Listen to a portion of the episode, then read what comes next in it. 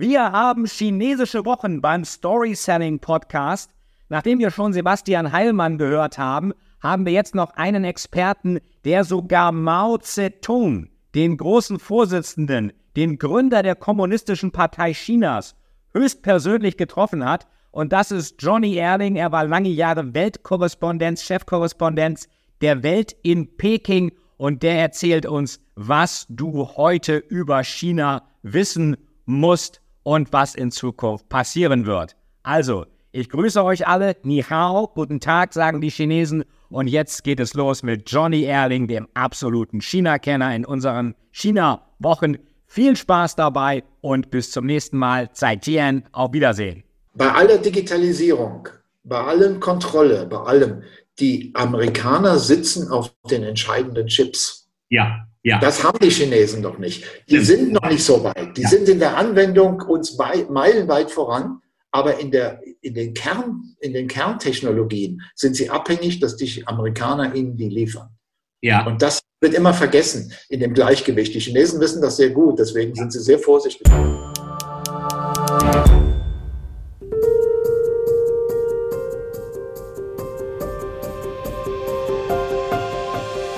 Herzlich willkommen, liebe China- und liebe Thriller-Fans, zu einem kleinen Interview mit Johnny Erling, sicherlich einer der China-Experten überhaupt. Er war seit den 70er Jahren in Peking äh, für diverse Zeitungen, unter anderem für den Standard und auch für die Welt und hat sogar noch Mao Zedong persönlich gesehen.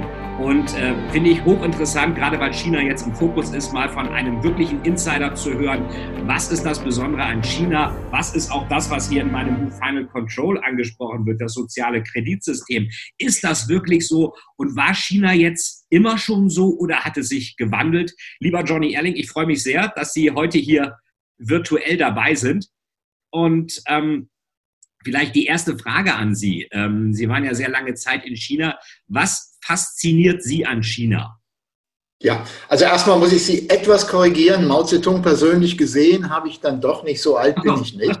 Ich habe ihn, ich war aber zu Lebzeiten Maus, okay, kam ich ja. als Student nach Peking ja. und äh, ihn da zu sehen wäre nun äh, zu viel der Ehre gewesen. Aber wen ich noch persönlich gesehen habe, ist Helmut Schmidt ja. als äh, äh, Helmut Schmidt und Deng Xiaoping zusammen, als Helmut Schmidt zum ersten Mal nach Peking 1975 kam. Und wir als Studenten durften wir zum Flughafen und durften in das Auto von Deng Xiaoping hineinschauen. So oh. war das damals. Und äh, dabei konnte ich also dann sowohl die beiden sehen.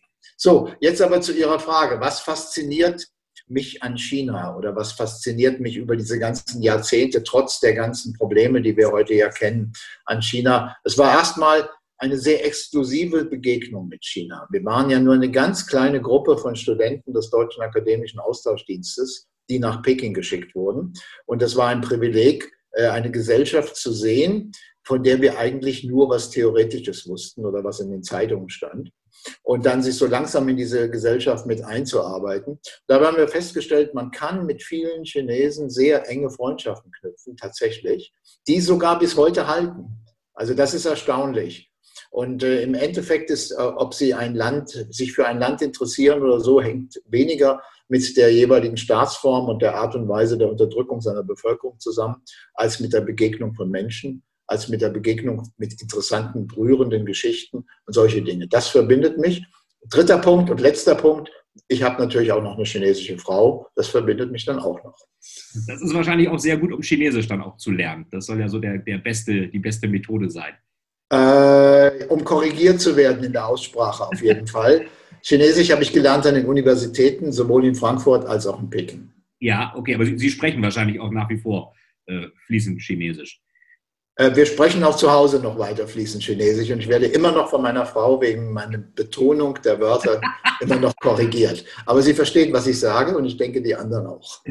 es ist ja schon eine Sprache, ich habe mich auch ein bisschen damit mal befasst, hatte auch mal einen Privatlehrer und äh, spreche so genug, um vielleicht irgendwie ein Bier zu bestellen äh, und sagen, mir geht's gut, wie geht's dir? Also sehr rudimentär die Sprache ist ja grammatikalisch relativ einfach, aber der, der, der Kasus Knacktus ist ja so ein bisschen, würde ich sagen, in der Betonung und auch in der Aneinanderreihung, wie das so aufgebaut ist und natürlich in den Schriftzeichen.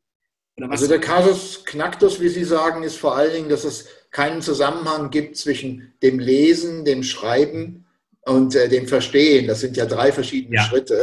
Äh, man kann das zwar, es gibt zwar ein paar Hilfsmittel, um das abzuleiten, wie ein Wort ausgesprochen wird, weil man das Radikal, das Stammzeichen des Wortes identifiziert, aber das bedeutet nicht, dass man es tatsächlich richtig aussprechen kann. Das heißt, es sind drei unabhängige Lernschritte und äh, gleichzeitig, es gibt natürlich viele Dinge, die vereinfacht sind, wie die Grammatik. Die Grammatik des Deutschen ist, wie Sie wissen, sehr, sehr schwierig, sehr, sehr exakt die Grammatik des Chinesischen lässt vieles offen. Dafür ist die Bandbreite der Ausdrucksweisen und der Zeichen sehr groß. Und am Ende ist es dann hartes Auswendiglernen. Und wie lange würde man ungefähr brauchen, wenn jetzt jemand sagt, ich möchte jetzt gut Chinesisch können? Ähm, wie, wie, viel Zeit muss der einplanen mit Lernen, aber auch mit Zeit vor Ort vielleicht? Ähm, was, was wäre da realistisch? Das hängt vom Alter ab. Ja. Chinesisch lernen sie natürlich am einfachsten, je jünger, je jünger sie ja. sind und, und sich das faktisch dann im, im Grunde spielerisch oder über ihre äh, über die Leute, die sie also betreuen, meinetwegen die äh, Haushälterinnen, die es da wohl in, in, Peking gibt, die sogenannten Ais, die Tanten und ähnliches, da lernen das Kinder spielen. Ja. Äh, wenn sie das sich selbst aneignen, ist es tatsächlich äh, Lernen und Einüben. Das Schöne ist daran, weil die Zeichen auf Bild, das sind ja Piktogramme, äh, man, also man hat Erfolgserlebnisse, weil man immer mehr erkennt. Ja. Und diese Erfolgserlebnisse pflanzen sich dann weiter, wenn sie dann in der Lage sind, tatsächlich in irgendeinem Restaurant zu sagen, ich möchte ein Bier und sie kriegen dann eins. Aber damit, damit ist das noch nicht zu Ende. Also es dauert, es ist ähm, in der Bandbreite so groß, dass man einfach immer weitermachen muss. Es gibt so einen, einen Pi mal Daumen, äh, man sollte 3000 Zeichen beherrschen, das ist nicht so viel. Deutschen gibt es ja auch sehr viel mehr. Und dann kann man ungefähr mit äh, dem Niveau einer normalen politischen Tageszeitung folgen und ähnlichen okay. Dingen. Äh, aber das ist bis dahin, diesen Grundstock müssen sie sich erarbeitet haben. Und dann kommen sie immer ein bisschen weiter. Und das ist schon ein harter Weg, würde ich sagen. Äh, das ist ein harter Weg, viele geben zu früh auf. Ja, okay, also dranbleiben. Eher also man muss motiviert sein, das ja. ist ganz entscheidend, wie bei allen Dingen. Nicht? Ja. Flasche Bier heißt Iping Picho, oder? Iping Picho, ja. Iping Picho, gut, das, das ja. ist auch wieder bezeichnet. Das haben Sie in Ihrem Buch ja bei dem Namen Deng Xiaoping, haben Sie die kleine Flasche, haben Sie da erwähnt. Sie verwenden ja in Ihrem Buch viele chinesische Zeichen und ja. auch Erklärungen dazu. Äh, äh, Ping ist in diesem Falle zwar anders geschrieben, aber äh, es ist die Flasche doch. Es ist die gleiche Schreibweise und die auch in dem Namen nicht äh, als ähm, als Synonym für den berühmten chinesischen Politiker verwandt wird. Ist ja eigentlich kein freundlicher Name. Oder wird das anders gesehen? Weil äh, das war äh, je nachdem. Also es ist äh, tatsächlich auch ein, eine Form des subtilen Protests. Sie beschreiben das ja auch bei Sie selbst. Ähm, Sie erwähnen das. Ähm, insoweit äh, ist es tatsächlich äh, kein sehr freundlicher Name. Das hat aber damit nichts zu tun, weil es einfach nur ein Vorname ist. Okay, also hat er sportlich genommen. Ähm, jetzt, jetzt, hatten Sie ja gesagt, Sie konnten auch, als Helmut Schmidt bei Deng Xiaoping war, auch ins Auto reinschauen. Und das wäre so die Zeit, wo dann äh, Deng eigentlich gesehen hat, äh, diese reine Ideologie, die funktioniert vielleicht nicht mehr. Wir, haben, wir kommen irgendwie nicht weiter, wir müssen uns öffnen. Und er hat ja auch gesagt, er, er zieht den Pragmatismus der reinen Ideologie vor. Gibt es ja den schönen Spruch, egal welche Farbe die Katze hat, Hauptsache sie fängt Mäuse womit ja auch der Boom in China, könnte man ja sagen, losging. Oder Chinesen würden vielleicht sagen, the re-emergence. Also es war ja schon mal Weltmacht und dann der Weg zurück zur Weltmacht. Jetzt sieht es aber so aus, als ob äh, das ideologische Element, auch Marxismus, chinesischer Prägung und Abgrenzung vom Westen äh, wieder auf der Tagesordnung stehen. Sehen Sie das ähnlich? Ja, ja, völlig korrekt. Wobei man immer sagen muss, Danks Pragmatismus bedeutete nicht, dass er irgendwie die totalitäre Einparteienherrschaft aufgeben wollte, mhm. dass er die Macht aufgeben wollte. Pragmatismus war für ihn einfach nur, um ein Ziel zu erreichen ja. und äh, zu richtigen Zeitpunkt und zum richtigen Ding. Und äh, das hat sich auch heute nicht geändert. Es gibt eine weitere pragmatische Haltung in bestimmten Dingen, wie man zum Beispiel jetzt umgeht mit den amerikanischen Präsidentschaftswahlen. Man hält sich die Tür zu Trump offen, mhm. äh, trotz allem. Das ist Pragmatismus, auch wenn man ihn Grunde der Seele absolut hasst und äh, am liebsten.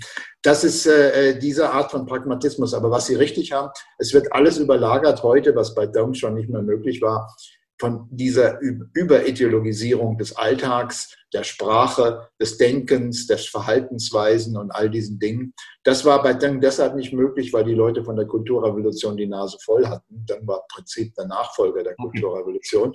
Also man redete nicht in dieser Form, man redete eher in äh, krassen, wenn Sie so wollen, pragmatischen Äußerungen, wie Sie so schön gesagt haben, schwarze Katze, weiße Katze, was interessiert mich das? Hauptsache, sie fängt eine Maus. Also solche Dinge, äh, wo Dong auch sagte, ich habe so viele Fehler wie ein uigurisches Mädchen Zöpfe. Wenn Sie da mit der Hand zugreifen, haben Sie gleich mehrere in der Hand. Also solche Dinge sind äh, äh hören Sie heute nicht. Das wird intern immer noch von den Führern so geredet, die reden ja noch so, aber nach außen ist das eine platte Ideologiesprache, die unerträglich ist. Wie, wie, kommt das denn? Sie sagten, die Kulturrevolution, die Leute hatten die Nase voll, was man auch verstehen kann. Es gab ja Hungersnöte, es gab sehr viele Tote, es gab äh, Verbrechen. Ähm, ist es jetzt so, dass einfach einerseits äh, so eine Art China geht's gut, also von daher kann man das den Leuten auch zumuten, mehr auf Parteilinie zu sein und vielleicht, weil auch der Westen auch vielleicht Europa mit der Uneinigkeit, Amerika mit Trump, was auch immer, auch keine sonderlich gute Figur abgibt. Dass also in China der Leidensdruck gering ist, deswegen kann man weniger pragmatisch und mehr ideologisch sein.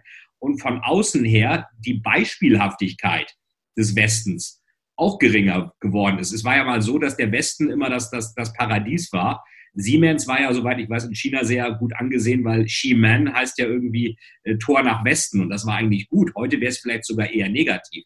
Also kann das so eine Doppelfunktion sein, einerseits äh, im Inneren wenig Grund, sich zu beklagen oder weniger nach außen, Westen keine Vorbildrolle mehr.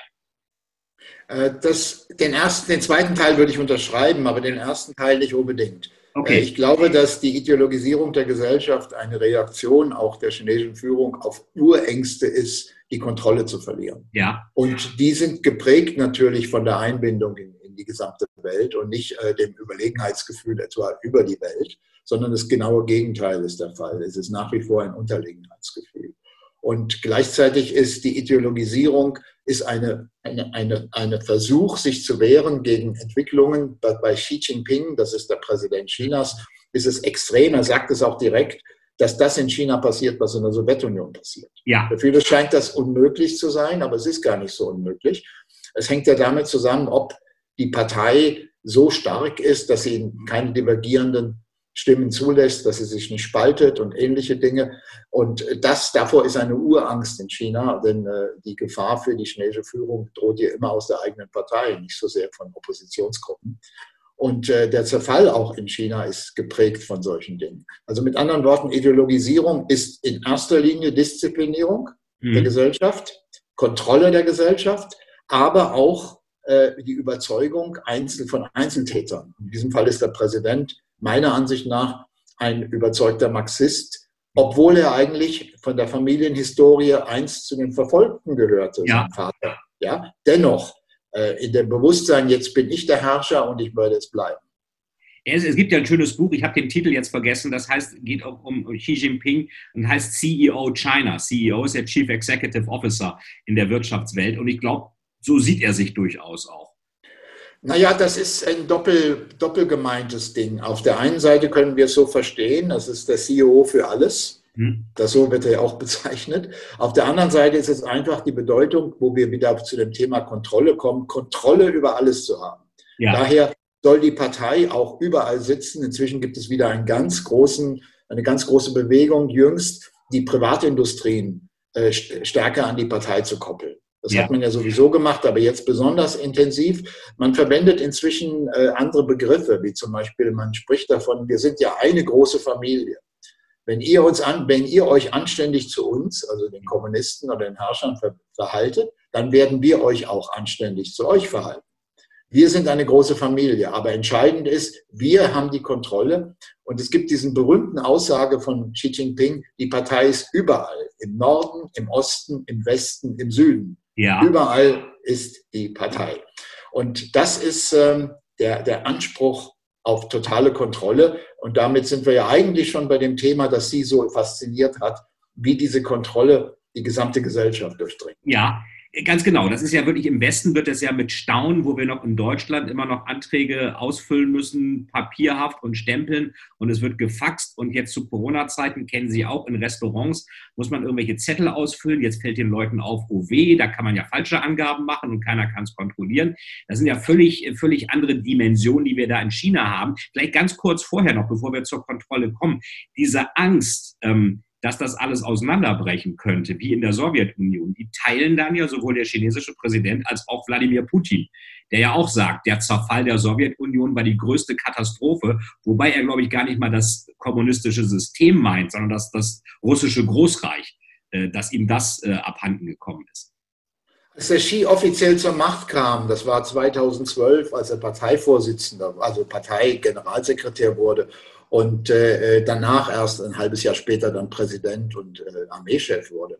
Da waren seine ersten Aufsätze und Reden, die er offiziell, die offiziell freigegeben waren, waren gefüllt von Dingen, als die sowjetische Partei sich auflöste, gab es nicht ein einziges Parteimitglied, nicht, das ähm, äh, dagegen war, also das, das das aufgehalten hat. Er sagte, wir haben 90 Millionen oder fast 90 Millionen Parteimitglieder, ja. so what? Ja? Diese Riesenzahl hilft uns gar nicht. Sie sagen, als die Sowjetunion 20 Millionen Parteimitglieder hatte, die Sowjet, die KPDSU, da war sie auf ihrem der Zenit ihrer Macht. Ja. Da hat sie sich aufgelöst. Als sie zwei Parteimitglieder machte, hatte sie die Revolution geplant und so weiter und so fort.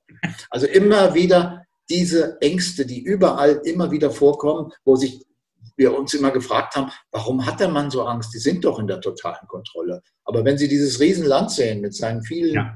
Äh, divergierenden Kräften, das, die auch auseinanderdrängen, dann haben Sie auch immer das Gefühl, wie kontrolliert das? Und wie kontrolliert man den Reichtum? Wie kontrolliert man die Korruption und all diese Dinge? Äh, das Regime bleibt auch unter der Kommunistischen Partei hochkorrupt, aber die Partei entscheidet Grad der Korruption und nicht gegen die Partei. Ne? Ja. Ist ja auch interessant, die Partei ist ja auch an dem deutschen Datenschutzgesetz sehr interessiert, äh, weil sie dann nicht dafür sorgen kann, dass Daten nicht äh, weitergegeben werden, sondern dass nur die Partei die Daten hat und sonst niemand. Also Daten werden ja. geschützt vor dem Zugriff von allen, die nicht der Partei angehören. Ja, wobei wir dann auf das ursächliche Problem immer kommen, wenn Sie ein, in einem Land sind ohne Gewaltenteilung. Ja in jeder Form. Wenn Sie in einem Land sind ohne Pressefreiheit und allen diesen Dingen, haben Sie keine Korrektive. Ja. Sie sind immer angewiesen auf die gute Partei, den guten Führer oder was auch immer, die die natürlich niemals sind. Und äh, damit haben Sie das Problem, dass Sie gar keine Kontrollinstanzen haben. Wenn Sie das nur auf irgendwelche Gesetze reduzieren, Datenschutzgesetze, aber niemand da ist, der die exekutiert, der die überwacht, dann bringt das gar nichts. Die chinesische Verfassung ist vorbildlich, die sagt Religionsfreiheit, Pressefreiheit, alles da, Versammlungsfreiheit, nur kümmert sich keiner drum. Ne? Das ist natürlich auch schön, was man schwarz auf weiß besitzt, das, äh, das steht auf alle Fälle schon mal da. Jetzt äh, ist es ja erstmal für den Außenstehenden. Ich glaube, das erste Mal, dass ich von diesem Social Credit System, also auch außerhalb Chinas gehört habe, war, glaube ich, im Economist. Das war ein Artikel, glaube ich, 2015, da war es noch sehr unter dem Radar. Und jetzt ist ja, ja tatsächlich so, Kameras filmen Leute, erkennen Gesichter, hast du deine ja. Füße irgendwie auf dem Tisch im Zug, dann darfst du nicht mehr Hochgeschwindigkeitszug fahren, kann sein, dass du ihn gleich verlassen musst. Das ist ja alles mit diesem ganzen, auch mit den Internetkonzernen, die in staatlicher Hand sind, kombiniert. Ist das nur dafür da, um Kontrolle zu erhalten oder ist es auch gemäß Konfuzius ein bisschen tugendhaftes Verhalten der Untertanen zu ermöglichen? Was, was ist der Hauptaspekt Ihrer Ansicht nach für dieses riesige digitale Kontrollsystem? Ich glaube, das sind viele, viele Aspekte, die da zusammenkommen. Äh, ich denke, der letztere Aspekt, den Sie erwähnt haben, ist nur mehr oder weniger die argumentative äh, ja. Form, dass man äh, vom, vom, vom, vom, vom tugendhaften Menschen und ähnlichen Dingen. Das sollten wir nicht zu hoch, das ist einfach so, wie man so etwas rechtfertigt. Aber die Gründe dafür sind, dass China sehr früh auf die Vorsprung in der Hightech gesetzt hat. Mhm. Es muss ja nachholende Entwicklung treiben, nach, nachholende Entwicklung, um, um zu überholen. Und der Hebel ist im Hightech-Bereich und der Hebel ist im digitalen Bereich. Deswegen ist die gesamte Gesellschaft nicht nur auf dieses Sozialkreditsystem, sondern insgesamt auf die Digitalisierung gesetzt. Die Digitalisierung soll alle Lebensformen erreichen Sie haben es ja auch. Sie haben ja heute die höchste Handypopulation, die man sich vorstellen kann in, in, weltweit. Nicht? Sie haben in jeder Form den, die, Gesicht, die nicht nur Gesichtserkennung, sondern sie haben alles wird digital gesteuert oder versucht digital zu steuern. Das heißt, man will da einen wirklichen Vorsprung haben und den hat man sich auch erarbeitet. Gleichzeitig ist das Regime da auch pragmatisch. Es hat ja zugelassen, dass alle diese privaten Unternehmen, von Alibaba angefangen, sich hocharbeiten konnten. Heute ja. sind sie unter der Kontrolle ja. der chinesischen Partei. Aber am Anfang hat die Partei ihnen erlaubt, sich wildwüchsig zu entwickeln, weil sie sie brauchte. Ja. Und das, was in, was in Silicon Valley passierte, die Garagenkultur, wurde hier in einer gewissen Weise kopiert, aber in einer anderen Weise und später vereinheitlicht. Das heißt, jetzt sind all diese großen Unternehmen sehr stark in der Kontrolle. Wir haben ja diese großen Diskussionen in Deutschland, wie wir uns da verhalten, bei Huawei und anderen. Ja. Das ist ja auch eigentlich ursprünglich ein, ein privater Konzern, der ja. sich entwickelt hat, der heute äh, so, so gigantisch ist, dass er ein Staatskonzern ist, auch wenn ja. er von den Mehrheitsanteilen das nicht ist, aber er hat die Kontrolle dabei. Und am Endeffekt sind alle diese Leute, selbst der Chef von Alibaba, das ist ja das größte Unternehmen, das wir kennen, an der New Yorker Börse mit ja. 25 Milliarden Dollar kapitalisiert. Der ist heute, der, ist, der hat ja auch gesagt, ich bin jetzt ja. ich bin Parteimitglied, sagt man. Ja. ja, wie alle. Das heißt, da kommt der Pragmatismus raus, aber im Dienste einer Erkenntnis, nämlich die modernste Gesellschaft in kürzester Zeit zu werden und damit ein Jahrhundert zu überspringen. Und das ist den Chinesen großteils auch gelungen in der Digitalisierung. Und ein Nebenaspekt davon ist der praktische Effekt äh, eines sozialen Managements der Gesellschaft, nicht mehr nach alter Weise mit Blockwarten und Tralala zu machen, sondern digitalisiert. Die, die Gesellschaft digitalisiert kontrollieren zu können. Das ist äh, äh ein, eine Erkenntnis, die die Chinesen großartig weiterführten. Wir kennen sie ja meistens aus Romanen von George Orwell oder ja, ja. wie auch immer. Aber wir haben sie in dieser Form noch nicht erlebt und äh, die Chinesen sind uns da eine Nase lang voraus, eine ziemliche Nase. Und äh, jetzt haben wir das wieder mit Corona genauso gesehen nicht? oder erleben das. Das würde uns eigentlich zu einer äh, wirklichen Verschwörungstheorie bringen. Äh, Donald Trump sagt ja immer, weil Sie auch Corona erwähnten, äh, der hat das ja jetzt immer the Chinese Disease genannt. Sein letzter Knaller war ja irgendwie, wie heißt Corona, Kung Flu. Also nicht Kung Fu, sondern Kung Flu. Also ich weiß nicht. Ja, das ist, das ist tatsächlich übelst. Da marketingmäßig ist er ja wirklich witzig, äh, obwohl er seine Leute sicherlich dafür hat. Äh, ja. Jetzt ist ja an Final Control auch so, dass die Chinesen natürlich sagen, diese Überwachungssysteme können wir auch exportieren und haben dann auch Zugriff auf die Daten von anderen Ländern. Und andere Länder, Autokratien, brauchen die vielleicht auch. Das ist ja eine Sache, die auch durchaus schon Richtung Afrika stattfindet. Jetzt könnte es ja auch sein, dass man sagt, wir müssen eigentlich, wenn, wenn wir jetzt Corona haben, müssen wir Menschen sehr viel mehr kontrollieren als vorher, ob die Abstand halten, ob die infiziert sind, ob die irgendwo hingehen, ob die sich versammeln. Da würde ja eigentlich das chinesische System hervorragend passen, wenn man das auf diese Weise in den Griff bekommen will. Und jetzt könnte man. Ja, die Genesis ist ein bisschen anders, meiner Interpretation nach. Also eigentlich hatten die Chinesen einen großen Plan, wie sie es immer haben. Nämlich 2014 wurde dieser Plan festgelegt. Man entwickelt ein sogenanntes Bonitätssystem, das digital. Ja. Das bewertet Verhaltensweisen, andere Dinge in verschiedenen Formen mit vielen Pilotprojekten und so weiter. Man hat das auch kräftig entwickelt. Äh, sie haben gesagt, der Economist hat es 2015 entdeckt. Wir haben es auch zu dieser Zeit entdeckt. Überall gab es Pilotprojekte. Idee war 2020, äh, das zu vereinheitlichen und zu einem äh, flächenweitenden, flächendeckenden System zu machen. Problem, Corona kam. Also es ist nicht so, dass die Chinesen jetzt Corona initiiert haben, um das weiterzuentwickeln, sondern Corona hat diesen Plan erstmal zurückgedrängt. Okay. Weil man musste, wenn man Apps entwickelte und digitalisiert arbeitete, musste man auf Corona eingehen. Das heißt, man hat ganz neue Dinge entwickelt wie Homeoffice-Systeme, Zoom bis zum geht nicht mehr entwickelt. Ja, all diese Dinge. Das heißt, digitalisiert damit umzugehen, mit dieser Krise, mit dieser Seuche, mit diesem, das war eines der Dinge, wo das eine Ding das andere überlagert hat. Das kommt jetzt wieder zusammen. Denn die chinesische Führung gibt nicht ihre äh, Option auf, die Gesellschaft über digital kontrollieren zu wollen. Und zwar bis perfekt, soweit ja. es geht. Und das wird jetzt zusammengefügt. Der Gesundheits-App, der, äh, Sie kennen das aus der deutschen Diskussion. In China ist das seit März bereits eingeführt, der also in Rot, Gelb und Grün Farben vermittelt und sagt, rot ist jemand, der mit Infektionen zu tun hat und der vorsichtig sein muss, der vielleicht selbst schon infiziert ist. Grün kann über, hat überall Zugang. Diese Gesundheits-App, die hunderte Millionen Mal von verschiedenen Anbietern, verschiedenen Systemen im ganzen Land bereits instrumentalisiert sind, eingeführt sind, die werden jetzt verbunden mit dem alten Beginn oder mit den, mit den, mit den, mit den Überlegungen zu dem Sozialkreditsystem. Das heißt, da verbindet man zwei Systeme und schlägt damit äh, tausend Fliegen mit einer Klappe, wenn Sie so wollen. Aber das ist äh, der Weg zur Systematisierung der gesamten äh, digitalen Überwachung. Und da gibt es schon heftige Debatten, auch selbst in China gibt es darüber Diskussionen, weil äh, es gibt auch Gegner davon, äh, die sich nur nicht so offen wie bei uns äußern dürfen. Aber Corona ist, äh, ungeachtet, wie viel Schuld die Chinesen an der anfänglichen Ausbreitung hatten, weil sie das eben verheimlicht hatten, verzögert hatten, versteckt hatten und so weiter, für die chinesische Gesellschaft ein genau solcher Schlag wie für uns. Ja. Und äh, ähm, es war also nicht, äh, ich halte nicht viel von dieser Art von Verschwörungstheorien. Ich halte sehr viel von, äh, von klaren Schuldzuweisungen und klaren, äh, wer hat am Anfang, warum nicht dieses, diese Krise weitergemeldet und dann richtig effektiv bekämpft und, äh, und all diese Dinge. Das muss man sowohl bei China machen, ganz entschieden, auch bei der chinesischen Führung und gerade bei ihr. Und man muss es leider auch bei Amerika machen und bei der amerikanischen Führung.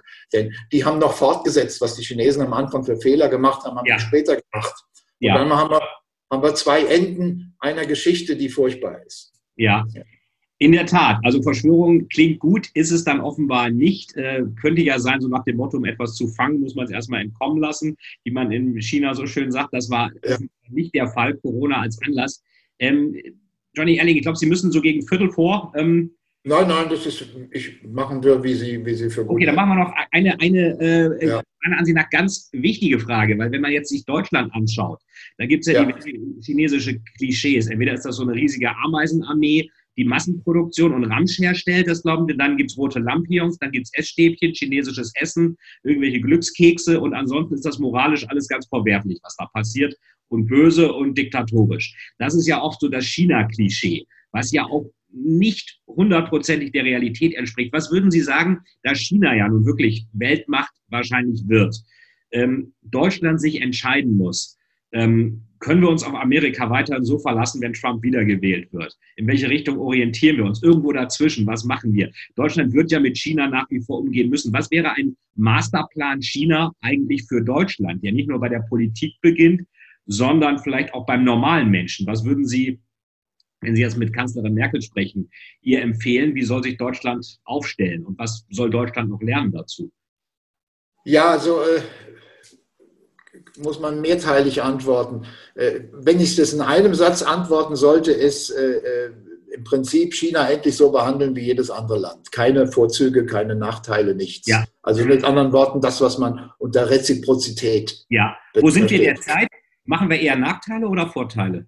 Wir haben im Augenblick allzu viele Nachteile. Der chinesische Markt ist nach wie vor für uns gesperrt. Ja. Die Chinesen, wir, unsere Märkte sind für China offen. Ja. Der chinesische Markt ist gesperrt. China hat sich übrigens nicht, die Amerikaner haben sich von China abgekoppelt oder wollen sich abkoppeln. Zuerst hat sich mal China von uns abgekoppelt in der ganzen Technologie. Ja. Es gibt weder Google noch Facebook noch äh, irgendeine der westlichen sozialen äh, Dienste oder so weiter ist in China erlaubt. Die haben alle ihre eigenen Dienste aufgestellt, mit denen sie übrigens weltweit inzwischen agieren. Ja. Deswegen gibt es ja in Amerika die Debatte, ob man WeChat oder TikTok oder was auch immer dann einstellt.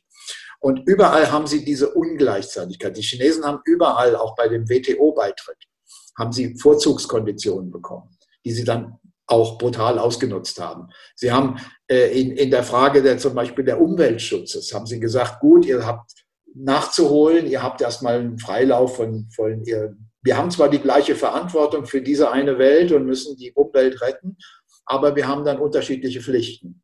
Wir haben erstmal alle großen finanziellen Pflichten und ihr kommt dann langsam nach und dürft dann irgendwann 2030 aufhören, die Welt zu verpusten, also mit, mit CO2 zu verpusten. Und jetzt neu, das ist auch äh, sogar ein Fortschritt, hat der chinesische Präsident gesagt, 2016 wollen wir, 2060 wollen wir klimaneutral werden. Die Europäer sagen 2050.